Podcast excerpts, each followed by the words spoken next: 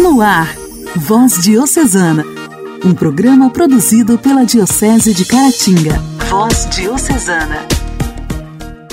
A paz de Cristo, amados ouvintes! Estamos iniciando o programa Voz Diocesana desta quarta-feira, hoje 8 de junho. Sejam todos bem-vindos. Que bom poder contar com a sua audiência mais uma vez aqui através da sua rádio preferida. Por falar em rádio preferida, deixamos também aqui um abraço especial e o nosso agradecimento a todos os diretores e funcionários das rádios que gentilmente retransmitem o nosso programa, o nosso Voz Diocesana, fazendo com que ele chegue a tantos ouvintes. Voz Diocesana. Voz Diocesana. Um programa produzido pela Diocese de Caratinga. Hoje, dia 8 de junho, nós celebramos o dia do beato Estevão Sandor, salesiano mártir. Estevão nasceu na Hungria no dia 26 de novembro de 1914. Foi o primeiro de três irmãos. Desde pequeno, recebeu uma religiosidade profunda de seus pais, cujos ensinamentos fez com que ele fosse um auxílio e um exemplo de estudos e orações para os seus irmãos e era considerado pelos amigos como um menino bom, cortês e alegre. Como São João Bosco entre os jovens, o Beato Estevão também era uma referência para os seus amigos. E ao ler um boletim salesiano, conheceu Dom Bosco e teve em si o profundo desejo de ser parte da congregação. Falou com seu diretor espiritual e com seus pais, que, depois de muita insistência do filho, aceitaram o seu ingresso. Em 1936, entrou na Casa Salesiana e ali fez os primeiros dois anos de aspirantado, frequentando o curso de técnico impressor na Escola de Artes Gráficas de Dom Bosco, até ser convocado para as Forças Armadas por causa da guerra. Em 1939, foi oficialmente liberado das funções militares e, após um ano de noviciato, realizou, como leigo irmão, os seus primeiros votos. Isso se deu no dia 8 de setembro de 1940. Com uma comovente alegria, o Beato passou a ensinar nos cursos profissionais, a ajudar nos oratórios e a cuidar e promover a juventude operária católica. Foi considerado um exemplo de educador, como seu pai, na fé, São João Bosco. Em 1942, o salesiano recebeu uma medalha de prata de valor militar pelo que fizera das trincheiras um oratório festivo em meio aos desalentos da guerra. Ao fim, ajudou a erguer e a reconstruir a sociedade, material e moralmente. Além disso, dedicou-se em especial aos jovens mais pobres e necessitados.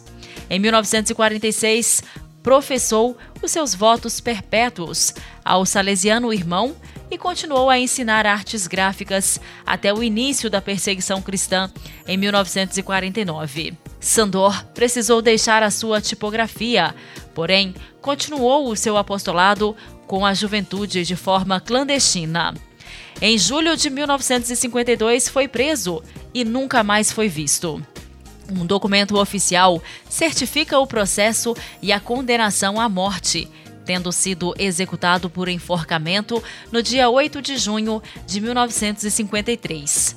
A beatificação aconteceu em 19 de outubro de 2013. Beato Estevão Sandor, rogai por nós. A alegria do Evangelho. Evangelho. Evangelho. Oração, leitura e reflexão. Alegria do Evangelho.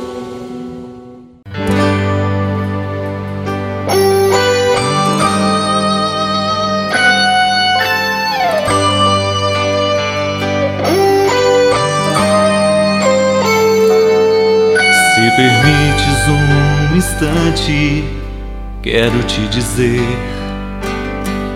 que essa forma de ser livre não te faz crescer. Ao contrário do que pensas, já não tens mais direção. E viver ou não nem faz mais diferença. Esta fé que tu professas não se fez valor e não passa de um preceito duro de seguir. E preferes a aventura de viver sem perceber que o teu valor a nada se compara. Quando o amor de Deus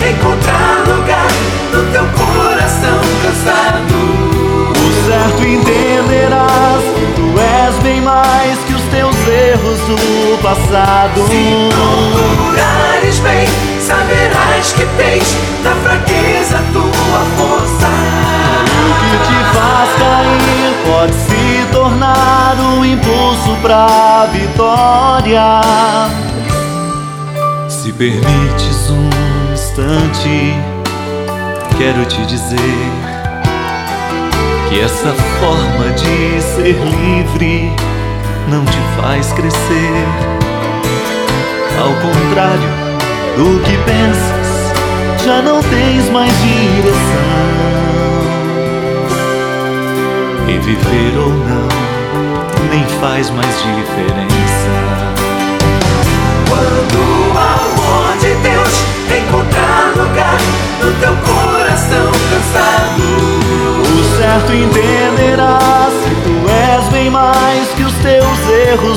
Passado. Se procurares bem, saberás que tens na fraqueza tua força. O que te faz cair pode se tornar um impulso pra vitória. Se quiseres entender ou compreender de um outro jeito o defeito é o anúncio da virtude que há de vir. Quanto mais fores humano, tanto mais serás divino. Não se toca o céu se não tem os pés no chão.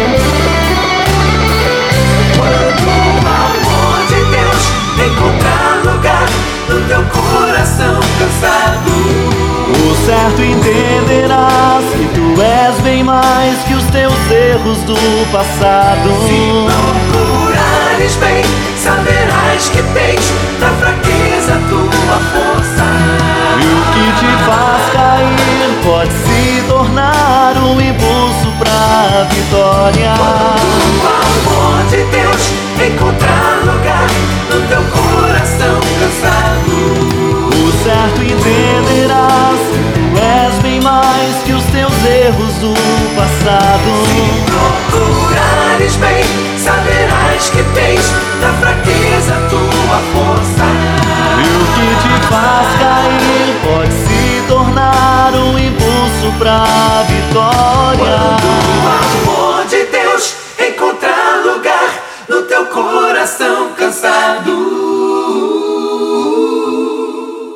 evangelho desta quarta-feira será proclamado e refletido por Dom Alberto Taveira, arcebispo de Belém.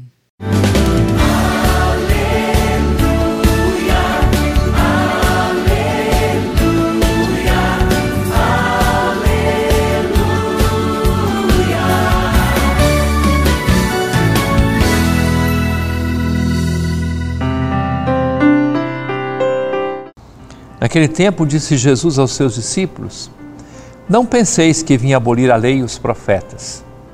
Não vim para abolir, mas para dar-lhes pleno cumprimento. Em verdade eu vos digo: antes que o céu e a terra deixem de existir, nenhuma só letra ou vírgula serão tiradas da lei sem que tudo se cumpra. Portanto, quem desobedecer a um só destes mandamentos por menor que seja, e ensinar os outros a fazerem o mesmo, será considerado menor no reino dos céus. Porém, quem os praticar e ensinar será considerado grande no reino dos céus.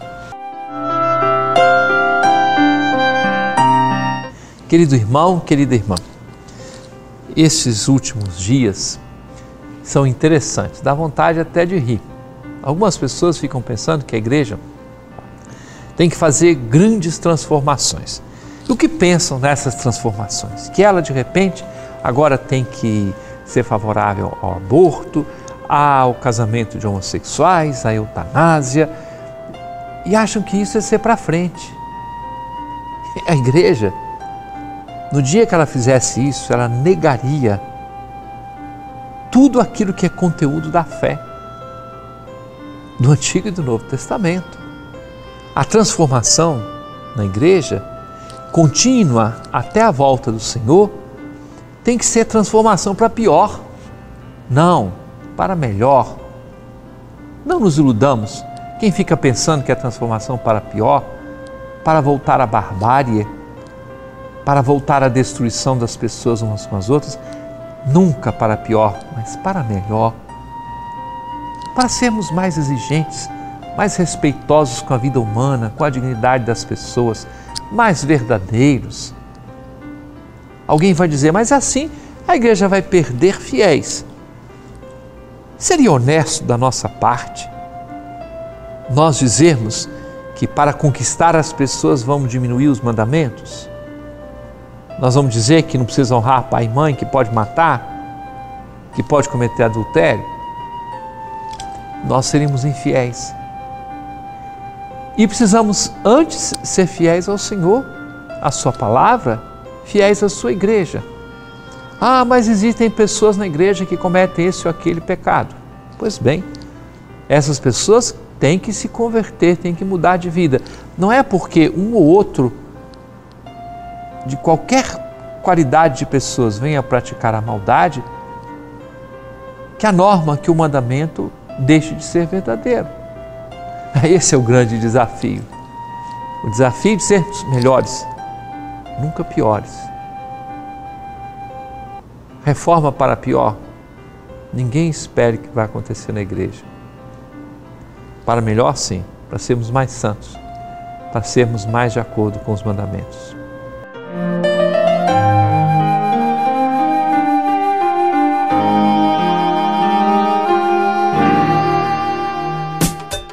Diálogo Cristão.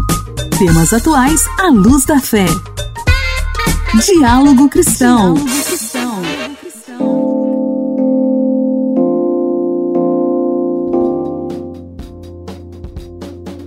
Alzheimer afeta aos poucos as funções cognitivas.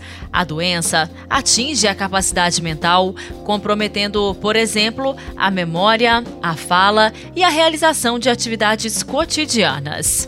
Exercício físico pode prevenir o Alzheimer e reverter a perda de memória. Especialistas citam pesquisas que demonstram benefícios da vida ativa. O Alzheimer é mais comum em idosos, mas a ciência tem demonstrado a importância de um estilo de vida saudável para a prevenção da doença. Pesquisas indicam que a atividade física é capaz de proteger contra fatores de risco, relaciona Isa Fortini, terapeuta ocupacional e doutora em ciências da reabilitação. Estudos recentes, eles mostraram que o processo inflamatório, a resistência à insulina, a dislipidemia são distúrbios metabólicos que aumentam o risco de desenvolvimento de Alzheimer. Todos esses distúrbios metabólicos, eles estão intimamente ligados ao estilo de vida, principalmente no que se refere a hábitos alimentares inadequados e à inatividade física. Que os estudos é, recentes de revisão sistemática da literatura indicam é que as pessoas que fazem atividades físicas, elas estão sim mais protegidas do que aquelas pessoas sedentárias. Exercícios físicos se unem ao tratamento médico para melhorar a qualidade de vida de pacientes com Alzheimer. O que reflete no aumento da capacidade funcional, que é a habilidade da pessoa de realizar atividades de autocuidado, como vestir-se, banhar-se e alimentar-se, como na capacidade cognitiva. É importante salientar que o estilo de vida ativo é bom para todo mundo e nunca é tarde demais para a gente começar uma nova rotina com hábitos mais saudáveis. O educador físico Randy Duarte destaca a ação anti-inflamatória do exercício físico. Algumas evidências recentes sugerem que o exercício físico atua na neurogênese e exerce um efeito anti-inflamatório, ou seja, melhorando as características fisiopatológicas da doença do Alzheimer. Isso é uma pesquisa recente da Universidade de Federal do Rio de Janeiro. E lá mostrou que um hormônio liberado durante o exercício físico pode ser a chave para a reversão das falhas na memória causada pelo Alzheimer. E, e esse hormônio é a irisina. Irisina é essa que, quando reposta, inclusive através de exercício físico, foi capaz de reverter a perda de memória em camundongos.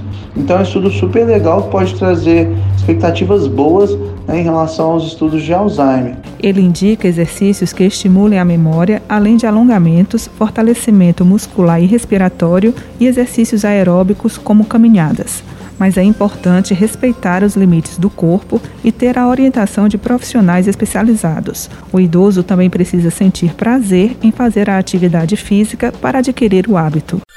Igreja, Igreja em Ação. Formação, CNBB, notícias, Vaticano, diocese, não paróquia, a minha Igreja fé. em Ação. Igreja em Ação. De 1 a 3 de julho, acontecerá no Seminário Diocesano Nossa Senhora do Rosário, em Caratinga, o encontro vocacional, com o tema Ser Testemunhas do Cristo Vivo, exclusivo para jovens acima de 16 anos. Hoje, aqui no quadro Igreja em Ação, estamos recebendo o seminarista Rivaldo Domiciano. Olá, caro ouvinte, aqui quem fala é o seminarista Rivaldo Domiciano e atualmente faço parte do SAV, Serviço de Animação Vocacional, aqui do nosso seminário. Nosso Senhor Jesus Cristo, durante toda a sua vida pública, ele nos faz um convite, um apelo. Ele nos chama pelo nome e diz: Vem e segue-me. Por isso, durante os dias 1 a 3 de julho, acontecerá aqui nas dependências do Seminário Diocesano Nossa Senhora do Rosário, em Caratinga, o encontro vocacional com o tema Ser Testemunhas do Cristo Vivo. Este encontro é exclusivo para os jovens acima de 16 anos que se sentem chamados à vida presbiteral. O Papa Francisco nos alerta que há três pontos primordiais para o entendimento da vocação sacerdotal o primeiro deles é escutar. Escutar os simples gestos que nos levam a compreender a magnitude de Sua graça. Logo é discernir o que Deus quer de mim, o que Deus quer que eu faça em prol para o reino de Deus, e assim viver concretamente a palavra de Deus, assumindo com responsabilidade, com coragem e com amor. Estes três pontos só serão vivenciados e só darão frutos a partir da experiência da oração. Cada vocação, em particular, é chamada a viver essa experiência em seu íntimo. É convidada a sentar-se à mesa e a partilhar de seus dons. Por isso, convido a você a rezar por este encontro, para o bom êxito. E a você, jovem, que deseja participar, você pode estar procurando o seu pároco em sua paróquia para realizar a inscrição. Nós, seminaristas, formadores, aguardamos ansiosamente a sua presença.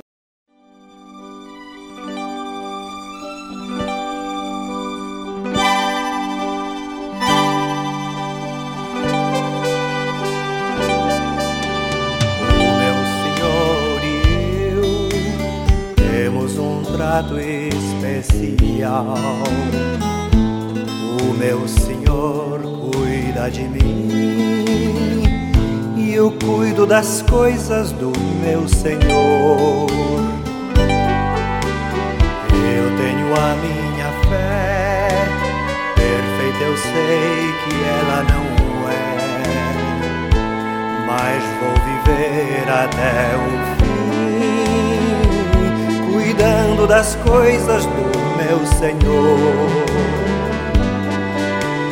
Pois meu Senhor e eu temos um trato especial. Ele encheu minha vida de paz e de amor. E eu serei testemunha fiel, eu serei das maravilhas que Ele faz. Ele encheu minha vida de paz e de amor.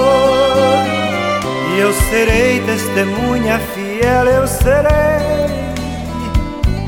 das maravilhas que Ele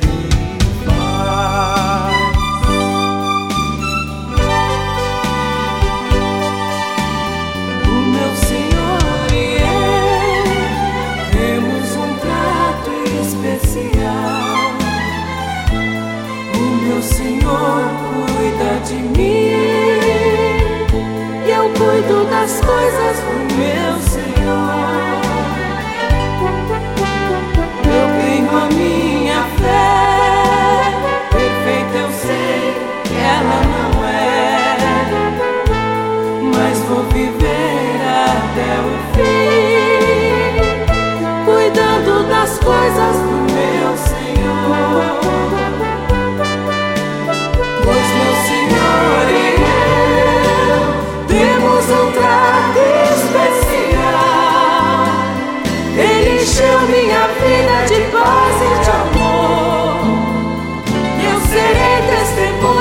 fiel, eu serei das maravilhas que Ele faz.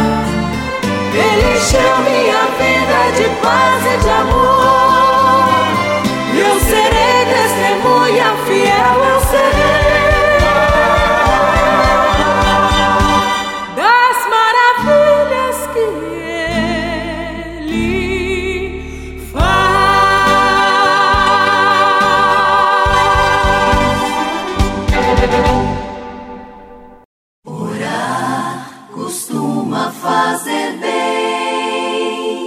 Intimidade com Deus. Esse é o segredo. Intimidade com Deus. Com Padre Elias Garcia. Orar costuma fazer bem. Há diferentes formas de expressões de oração. A primeira, oração vocal.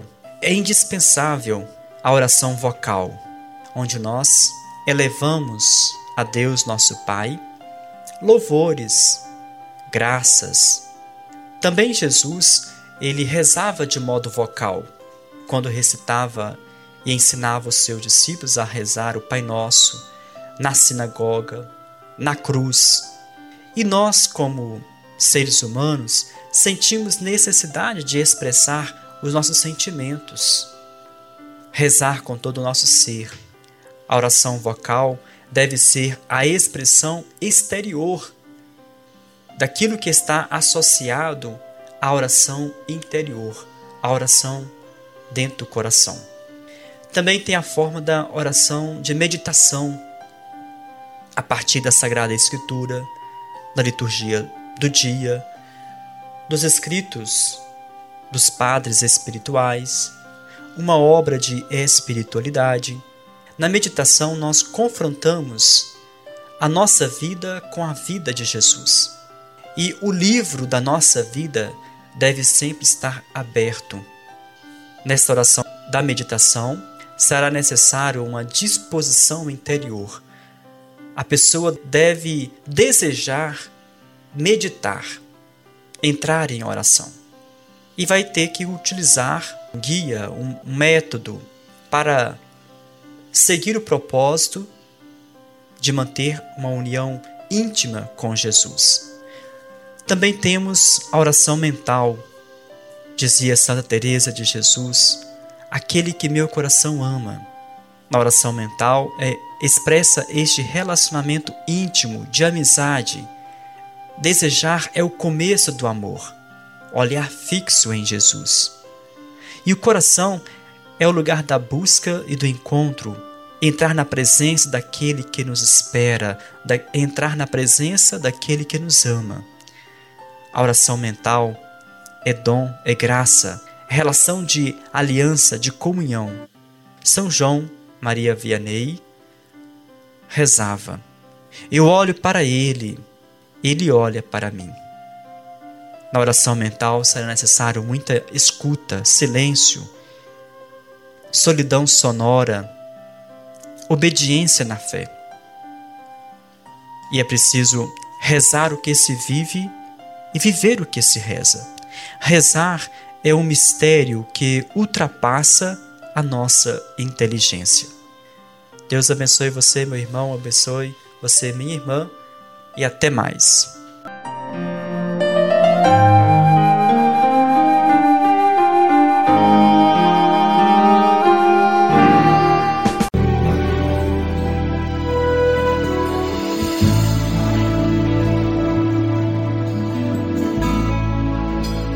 Está sentado.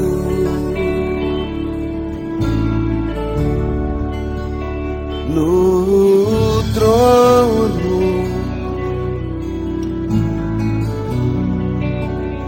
E ao cordeiro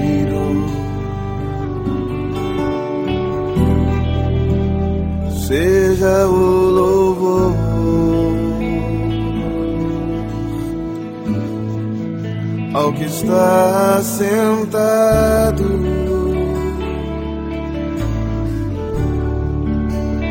No trono.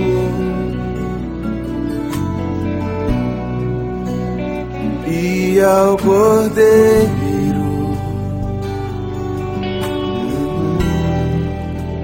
Seja o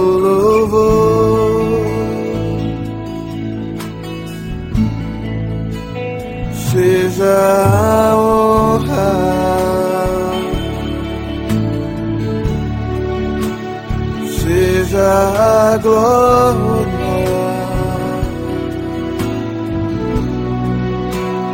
seja o domínio pelos séculos dos séculos. seja a honra,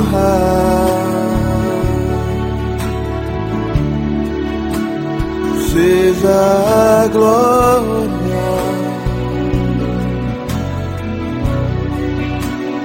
seja o